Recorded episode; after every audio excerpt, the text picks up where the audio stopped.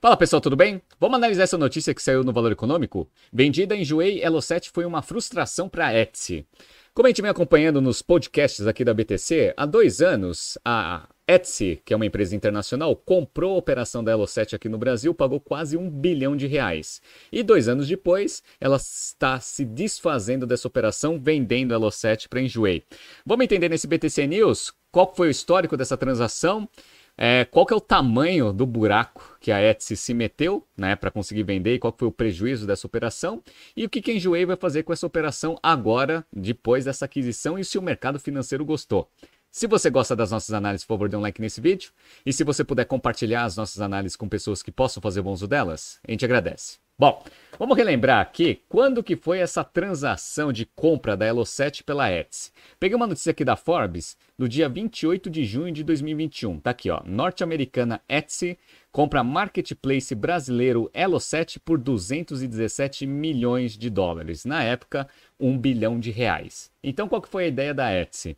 A Etsy ela trabalha com artigos artesanais, que é basicamente a operação principal aqui da Elo7, e estava com um processo de expansão mundial fazendo aquisições. E aí viu o Brasil aí como um local interessante para manter as suas operações, fez a aquisição da Elo7 e pagou bastante, porque em 2021 o valuation dessas empresas novas estava bem exorbitante, então pagou quase um bilhão de reais aqui por essa transação. No entanto, como a gente está percebendo, dois anos depois, a empresa não conseguiu reverter seus resultados negativos e agora ela está tentando se desfazer dessa operação. Eu entrei aqui no site de relações com investidores da Etsy e aí eles colocaram aqui no report hoje que, de fato, né, o que eles achavam que o time poderia gerar de valor da Elo7 dentro da estratégia de diversificação da Etsy não foi alcançado. E aí eles preferem fazer a venda dessa operação para conseguir recuperar um pouco do dinheiro que foi é, desprendido aí nessa transação há dois anos, para conseguir alocar em recursos mais estratégicos estratégicos aqui para a companhia. Então, tomaram prejuízo na transação? Tomaram. E parece que o prejuízo foi grande. Vamos relembrar aqui o que, que a Elo7 faz. A Elo7 é a maior plataforma de produtos personalizados do Brasil, que vende artigos como canecas personalizadas e apresentou GMV de cerca de 500 milhões de reais em 2022, menos da metade do GMV da Enjoei no período, que foi de 1,1 bilhão. Então, ambas combinadas aí vão chegar a 1 bilhão e 600 de GMV. Lembrando que GMV é só o valor transacionado ali na plataforma. O que gera receita efetivamente vai depender do take rate. Né? Aqui lá da, da Elo7 gira em torno de uns 10% mais ou menos, né? Da Enjoei, a gente vai ver aqui mais para frente, né? Mas enfim, foi basicamente essa transação. Foi uma aquisição mal feita. Qual foi o tamanho do rombo? Vamos ver? Então vamos lá. O brechó online Enjoei anunciou na manhã dessa terça-feira a aquisição da Elo7, marketplace de produtos artesanais que até então pertencia à americana Etsy, também um e-commerce de itens personalizados. Vamos lá. A empresa brasileira não divulgou o valor da transação, mas a notícia surpreendeu inicialmente o mercado porque a Elo7 foi comprada há dois anos pela Etsy por 217 milhões de dólares, ou cerca de um bilhão de reais, mais de três vezes o que ela vale hoje, o que vale hoje a própria Enjoei, avaliada na bolsa em 310 milhões. Então o pessoal ficou meio assustado, né? Falei assim, olha, o que, que a Enjoei fez, né? Se ela vale 300 milhões e ela comprou a Elo7, que foi comprada há dois anos, por um bilhão, qual será que foi o valor pago? Só que o mercado ficou muito feliz com algumas informações indiretas aqui que o Enjoei é, divulgou para o mercado. Ele não falou o valor da transação, mas tem algumas informações que conseguem fazer a gente estimar mais ou menos qual que foi o valor. Beleza, vamos lá.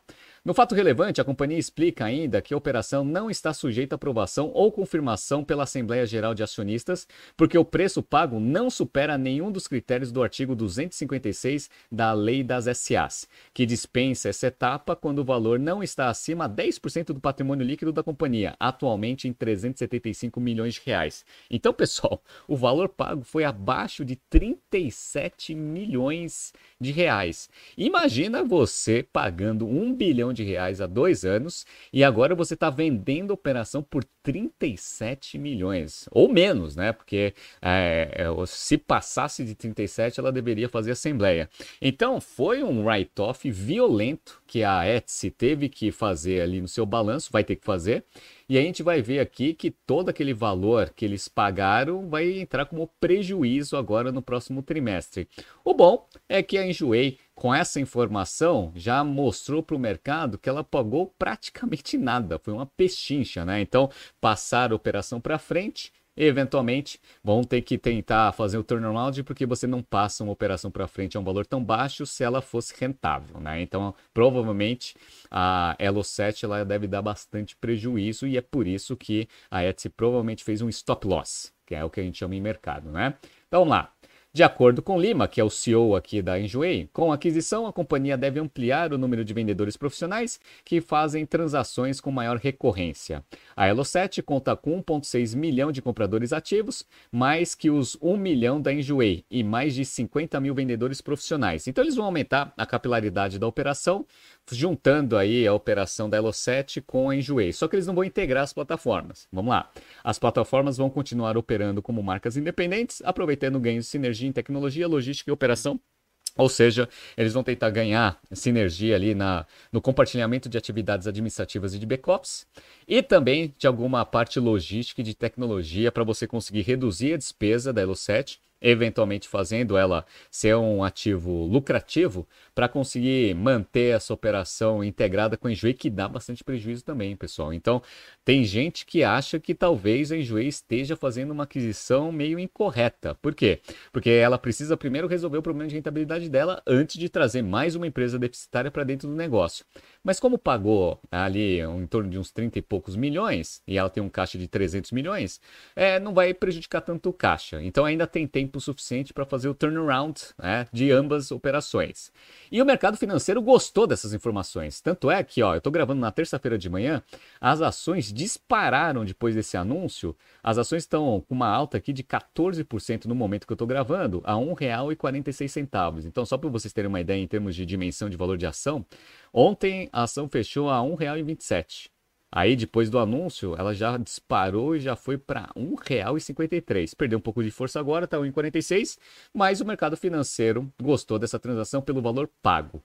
Qual que é o desafio agora? É conseguir reduzir o nível de despesa da Elo7, integrar as operações para conseguir ter uma estratégia de crescimento consistente agora com duas marcas, para conseguir fazer a Enjoei como um todo virar lucrativa. Isso vai acontecer, vai depender bastante aí da habilidade dos gestores. Vamos acompanhar aqui no BTC News. Tá surgindo aqui alguns BTCs News passados para vocês se atualizarem. Não se esqueça de inscrever no nosso canal e na nossa newsletter. Grande abraço e até amanhã.